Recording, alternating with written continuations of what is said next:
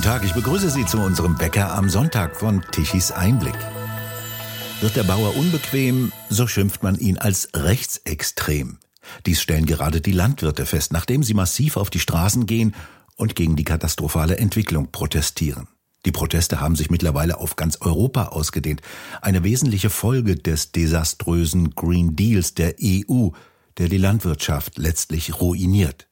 Aber immerhin, Frankreich scheint eine Wende von der Agrarwende zu vollziehen und der Landwirtschaft einen wichtigen Platz einzuräumen. In Deutschland dagegen hält die Ampelkoalition wie zum Trotz an einer Landwirtschaftspolitik fest, die immer mehr Bauern zum Aufgeben zwingt und damit die Lebensmittelproduktion in Deutschland gefährdet. Und die Ampel stellt die Kritik daran als Gefahr für die Demokratie dar.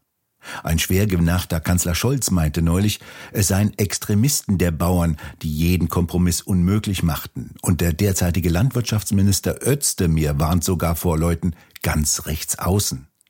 Die Redefigur rechts ist derzeit bei der Ampel beliebt, auch bei Staatsmedien und an Universitäten übrigens.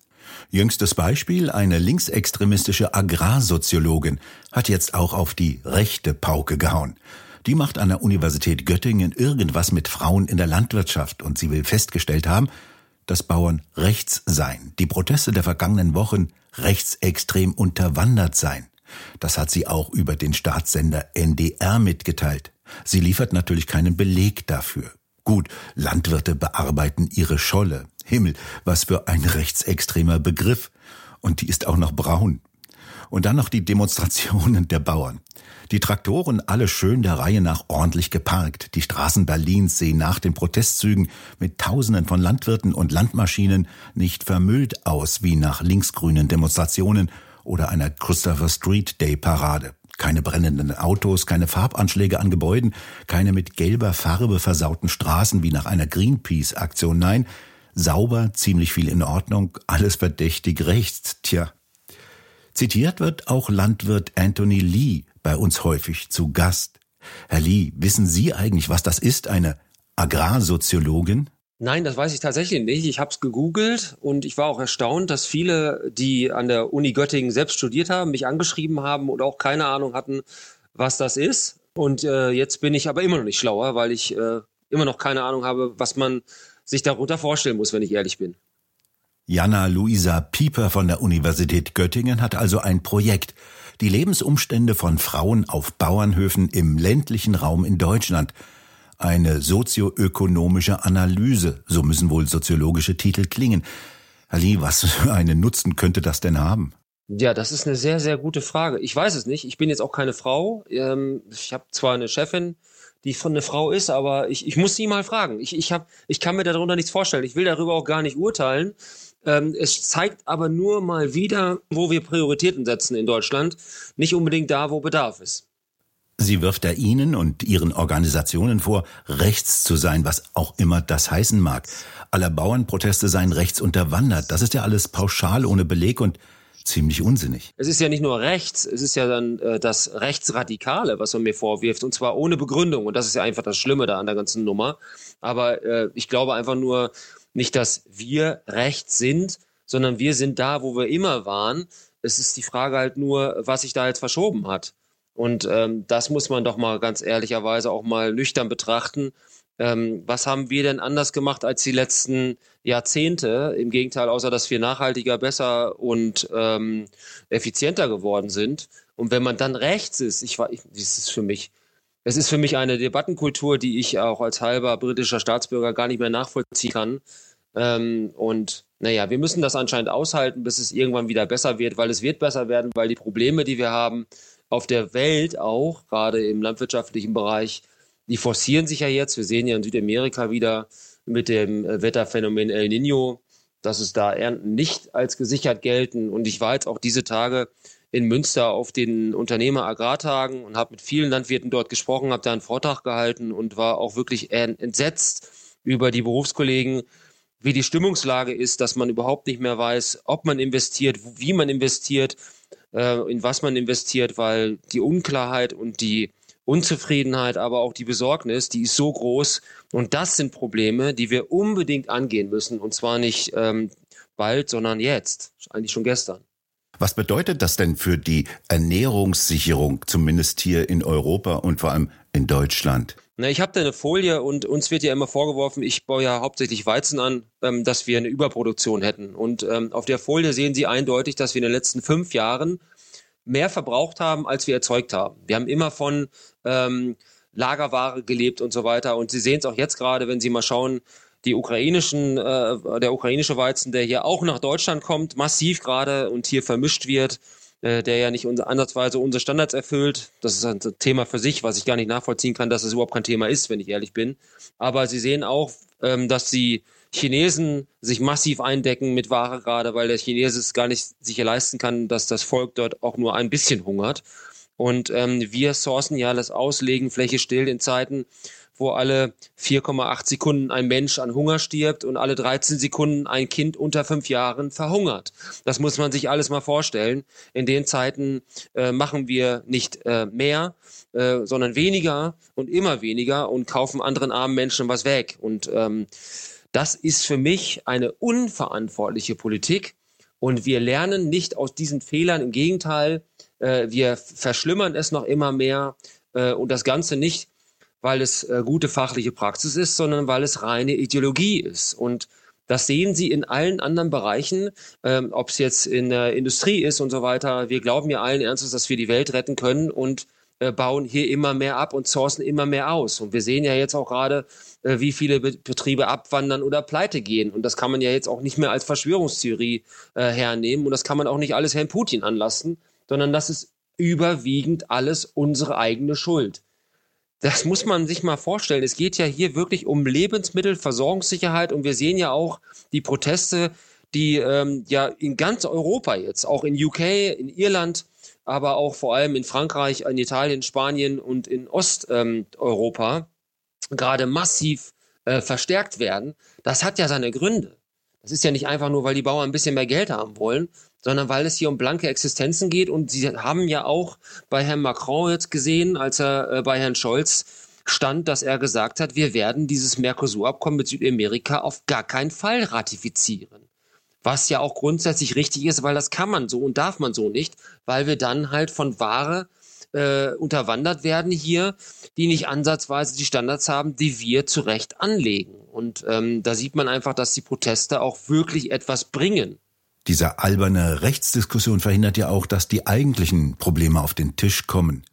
In Frankreich dagegen hat sich scheinbar wirklich etwas geändert. Dort soll ja die Landwirtschaft einen hohen gesellschaftlichen Rang bekommen, so Staatspräsident Macron und sein neuer Premierminister Attal. Nach den Bauernprotesten übrigens. Sie stellen dort auch jenen Green Deal in Frage, das wesentliche Projekt der noch EU-Kommissionspräsidentin von der Leyen. Und in Paris kündigt man auch übrigens ein Ende der strafenden Ökologie an, wie es wörtlich die Pressesprecherin sagte. Ausdrücklich werden dort die Leistungen der Landwirtschaft gewürdigt. Herr Lee, wie schätzen Sie das ein? Sehen Sie Verschiebungen in Frankreich? Ja, absolut. Also das sieht man in Frankreich, dass da äh, in der Politik anscheinend jetzt ein gesunder Menschenverstand eingesetzt hat. Inwieweit ähm, der dann wirklich trägt, muss man mal sehen. Aber man die die Zeichen, die man dort hört, sind schon gut. Und ähm, man kann das auch keinem mehr verkaufen, dass man jetzt meint, okay, äh, wir schaffen hier die Landwirtschaft ab und dann kommt die Ware aus Südamerika oder aus Australien, Neuseeland hierher. Ähm, es gab gestern so einen Fall, dass ein ähm, Frachter aus äh, Australien der musste umkehren, weil er im Roten Meer nicht durchkam, äh, voll mit Tieren, mit lebenden Tieren drauf.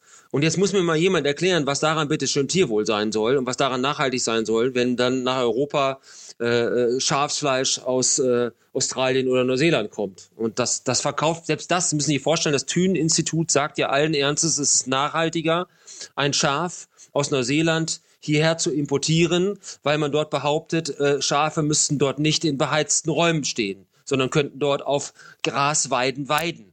Also ich weiß nicht, ob diese Menschen schon mal jemals an der Nordseeküste unterwegs waren oder bei uns hier äh, im, im Weserdreieck unterwegs sind. Äh, dort ist das genauso. Ja, die Schafe essen dort auch mit Gras oder auf Gras.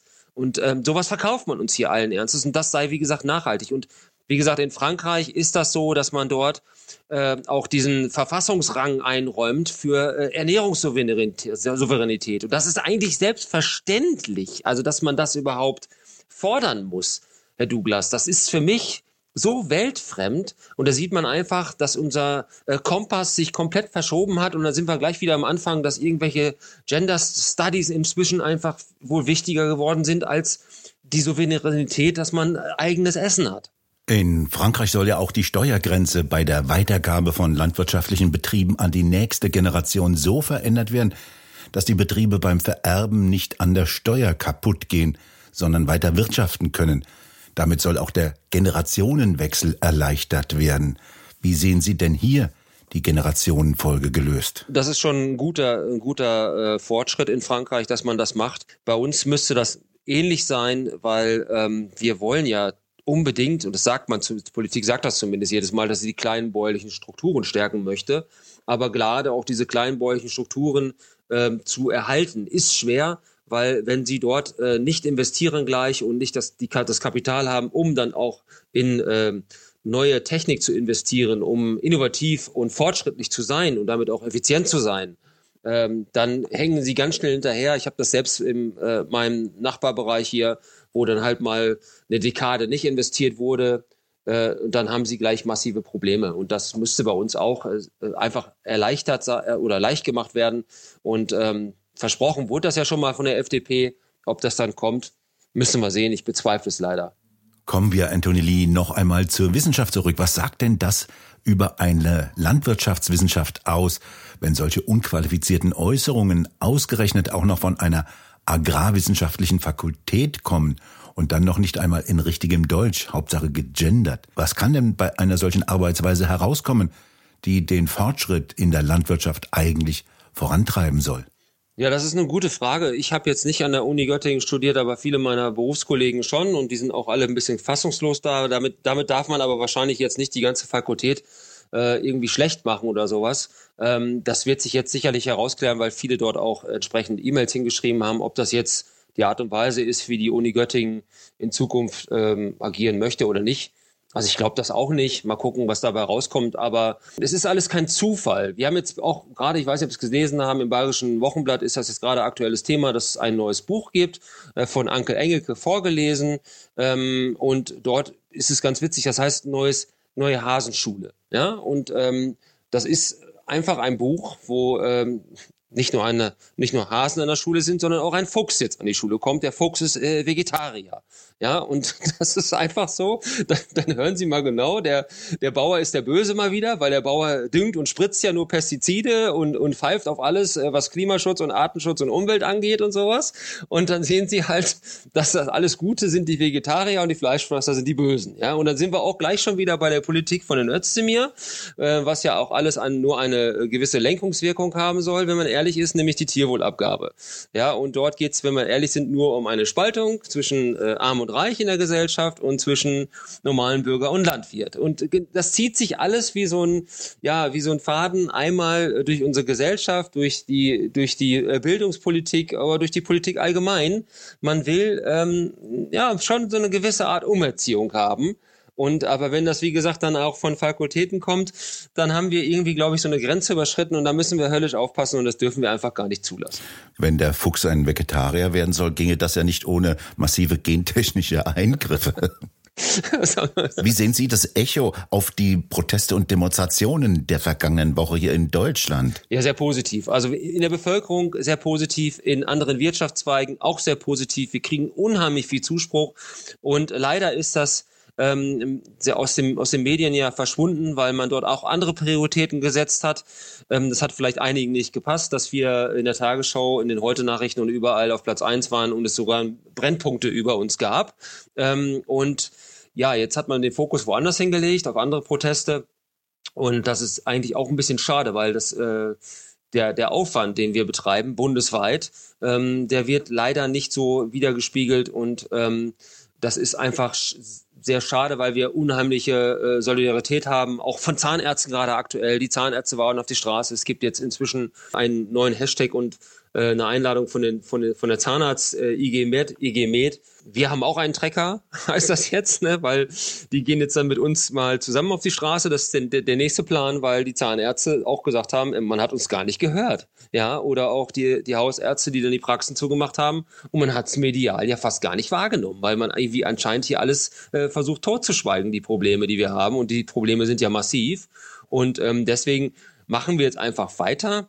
Äh, und irgendwann werden wir immer mehr und mehr. Natürlich ist auch unser Problem, dass wir jetzt zunächst auf den Acker müssen. Das ist klar, sobald die Vegetation umschlägt. Aber wir sind, glaube ich, inzwischen so gut vernetzt mit anderen Bereichen, ähm, dass, dass es einfach weitergehen muss, bis wir Veränderungen hinbekommen.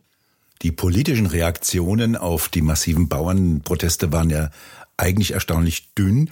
Die Ampelkoalition macht gerade so weiter. Agrardiesel ist beschlossen. Özdemir will eine Tierwohlabgabe, also eine neue, weitere, höhere Fleischsteuer, von der die Grünen schon seit langem träumen. Die machen also gerade so weiter. Ja, das ist genau das Problem. Ähm, und wir, wir können das, wir dürfen das nicht zulassen. Und ich bin, ich bin wirklich froh, ähm, dass bisher auch keiner irgendwie auf einen von diesen ähm, Kom Kompromissen, das ist schon unverschämter, das zu sagen, eingegangen ist äh, und die Verbände hier zusammenstehen und sagen, nein, das kann so nicht gehen, weil äh, wir, wir dürfen uns hier auch nicht unter Wert verkaufen. Ich habe ja gerade, wir haben, haben gerade über Frankreich gesprochen und ähm, dort hat die Regierung das eingesehen und Sie müssen mal überlegen, Herr Douglas, wir fordern ja nichts Abstruses. Wir fordern ja eigentlich das, wo normalerweise jeder Bürger, ob Vegetarier, ob Fleischesser oder nicht, dahinter stehen muss.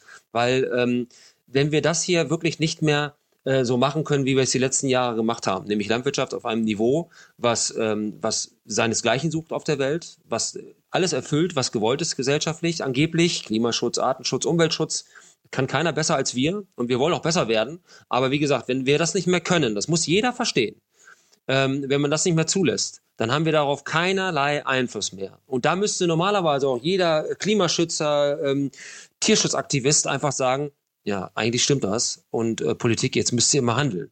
Aber wie man, wie man da nicht drauf kommt, wie man behauptet, mit diesen Unwahrheiten, die die ganze Zeit behauptet werden, ähm, dass wir hier, wie in diesem Buch suggeriert wird, äh, die Klimaver Klimaverseucher und Grundwasserverunreiniger äh, sind und sowas, dass sich solche, solche Märchen halten immer noch, liegt auch daran, dass es medial nicht vernünftig aufgearbeitet wird. Und das würde ich mir wünschen, ähm, dass, dass wir die Medien einfach mal objektiv berichten würden und nicht irgendwie so voreingenommen. Äh, und das, äh, deswegen bin ich auch dankbar, dass ich das sowas hier bei Ihnen mal sagen darf.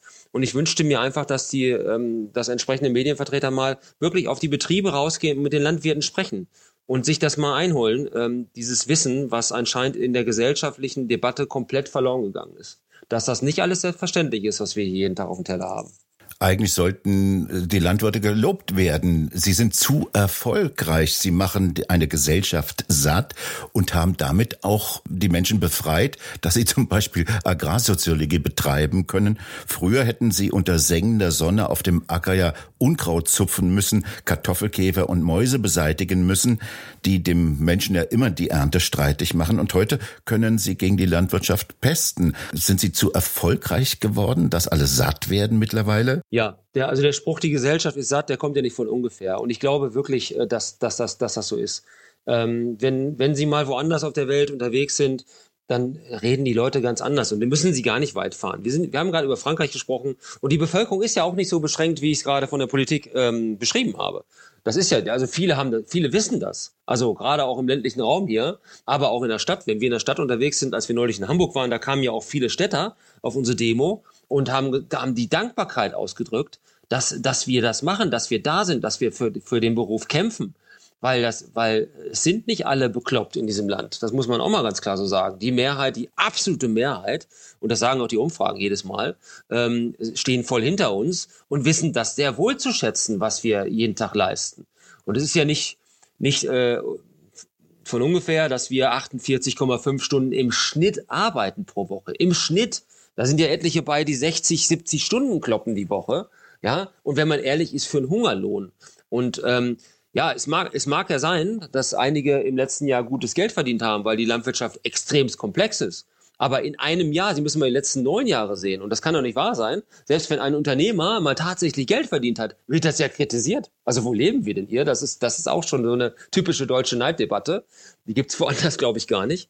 Und ähm, es liegt einfach wirklich daran, dass man ähm, auch wie gesagt jeden Tag die Glotze einschaltet, man ist zufrieden, man ist satt äh, und man sieht gar nicht, dass es in Wirklichkeit immer schlimmer wird. Ähm, aber inzwischen gibt es dann Umdenken, weil die Leute aufgrund der ganzen Kostensteigerungen, sei es Energie, sei es Lebensmittel oder alles andere, äh, merken, ob es äh, so doll ist es dann vielleicht doch nicht. Und wenn Sie mal ganz ehrlich sind und mal ins Nachbarland schauen, Sie müssen gar nicht so weit schauen. Äh, ich glaube, im Fokus stand letzte Woche erst drin, dass selbst die Osteuropäer äh, uns im Wohlstand schon längst überholt haben. Ja, und wir, wir knapp über Griechenland schweben kann man ja alles nachlesen bei Statistika. Das glaubt man immer nicht, weil man denkt immer, wir sind ja im superreichen Deutschland. Aber das ist nicht garantiert alles. Sie müssen jetzt wieder raus auf die Äcker. Wir hatten es vorhin kurz angesprochen. Sie müssen die Felder bestellen. Wie sieht's denn bei Ihnen aus, vor allem nach den heftigen Niederschlägen der vergangenen Wochen? Was müssen Sie jetzt tun? Worauf achten Sie, wenn Sie jetzt auf den Acker fahren? Ja, im Moment bete ich eigentlich nur, äh, dass die, das neue Hochwasser, was jetzt gerade anrückt, der Weser, wir haben heute Morgen in der Zeitung einen Pegelstand von 6,20 Meter für Montag äh, erwarten müssen oder lesen müssen. Das wäre wieder eine Katastrophe, dann wäre hier wieder alles unter Wasser. Gut, das ist jetzt halt die Natur und das ist genau das, was ich ja sage. Wir Landwirte kommen ja eigentlich mit allem klar. Mit Sturm, mit Hochwasser, mit Kahlfrösten, äh, mit Dauerregen. Aber ähm, das sind Dinge, das sind Risiken, auf die ja, können wir dann reagieren. Aber das größte Risiko ist momentan äh, das politische ja, Handeln oder wenn es überhaupt ein Handeln ist. Und, und darauf können wir halt äh, uns nicht einstellen, weil es einfach keiner weiß, was morgen wieder um die Ecke kommt. Aber im Normalfall wäre es so, dass wir jetzt so Ende Februar dann endlich mal auf die Felder kommen, um die Pflanzen anzudüngen, weil die brauchen natürlich Nährstoffe, ähm, damit sie dann schnell ins Wachstum übergehen. Und ähm, das Problem bei uns ist aber in der Region, dass die, dass die Böden, und ich bin ja auf dem Weg nach Münster, auch gute 150 Kilometer über Land gefahren, nach Nordrhein-Westfalen rüber. Da, da stehen ja auch überall noch riesige Pfützen auf, dem, auf den Feldern. Also das wird schwierig dieses Jahr. Das ist genau das, was wir Landwirte wissen, dass es nun mal nicht selbstverständlich ist, dass wir dieses Jahr überhaupt eine Ernte einfahren. Und wenn ja, eine gute, schlechte, das können wir alles noch gar nicht sagen. Das ist Gott gegeben. Und dann hängt es auch ein bisschen von unserem Know-how ab. Wie gut kriegen wir es hin, die Pflanzen zu schützen mit Pflanzenschutzmittel, damit wir überhaupt, überhaupt eine Ernte haben. Und das, wie gesagt, das ist den Menschen nicht klar. Die gehen in den Supermarkt, sehen, ist alles da, ja, ist teurer geworden, ärgern sich darüber. Aber wenn mal nichts da ist, was meinen Sie, was dann los ist? Wie sieht es jetzt denn mit der Wintersaat aus? Sie hatten im vergangenen Herbst mit großen Mühen und Kosten eine Wintersaat ausgesät. Die steht jetzt unter Wasser. Sind die Pflanzen jetzt abgestorben? Haben die das überlebt oder müssen sie gar neu aussäen? Ja, wir müssen also einiges nachsäen beim Winterweizen. Da müssen wir dann jetzt Sommerweizen äh, äh aussäen. Äh, der ist, der ist kaputt. Wenn der dann zwei Wochen unter Wasser äh, steht, geht geht's nicht. Äh, der Weizen hält noch länger durch als der Raps. Der Raps, ähm, da wo er jetzt unter Wasser stand, der ist komplett kaputt. Da müssen wir mal gucken, ob wir da dann äh, vielleicht das Feld mal ausflicken und da, um da vielleicht Mais auszusäen. Aber ähm, da, wie gesagt, sie haben da investiert. Das hat alles schon sehr, sehr viel Geld gekostet. Nicht nur das Saatgut, sondern auch die ganze Bodenbearbeitung und dann natürlich auch teilweise haben, hat man schon Pflanzenschutz ausgebracht. Im, im Herbst ähm, haben wir dies Jahr nicht gemacht, weil wir gar nicht auf den Acker gekommen sind. Sie haben, das Geld ist weg. Ja, und das ist das Problem. Sie investieren ja die ganze Zeit, um an den einen einzigen Tag im Jahr Geld zu verdienen. Sonst gehen sie nur in Vorleistung. Und das können sich halt gewisse Leute auch überhaupt nicht verstehen. Auch die Sorgen und Nöte, wenn sie dann nachts unruhig schlafen. Wie wird das wohl? Äh, kann ich meine Mitarbeiter weiter bezahlen und sowas? Das können sich anscheinend einige Politiker in diesem Land nicht vorstellen, weil die genau wissen, am 30. spätestens ist die Kohle da. Und ähm, das ist halt bei Selbstständigen in Deutschland, aber auch woanders einfach nicht selbstverständlich. Und ähm, das ist, und dieser psychische Druck, der steigt natürlich auch immer mehr. Und ähm, wir haben gerade über Frankreich ja gesprochen. In Frankreich bringt sich jeden Tag, äh, bringen sich da statistisch zwei Menschen um, zwei Landwirte um. Ja, das wird bei uns nicht anders sein, nur wir führen keine Statistik. Und ähm, es ist, wird nicht besser, es wird ja eher schlimmer. Und das ist bei, bei anderen selbstständigen Unternehmern, egal in welchem Bereich, inzwischen ja genauso. Und das liegt wirklich gro zum Großteil an der Politik, an der Planlosigkeit, wie wir in diesem Land agieren und mit welcher Gleichgültigkeit hier einige Menschen inzwischen Politik machen. Lilly, haben Sie vielen Dank für das Gespräch. Vielen Dank fürs Interesse. Und bei Ihnen bedanken wir uns fürs Zuhören. Schön wäre es, wenn Sie uns weiterempfehlen. Weitere aktuelle Nachrichten lesen Sie regelmäßig auf der Webseite tichiseinblick.de. Und wir hören uns morgen wieder, wenn Sie mögen.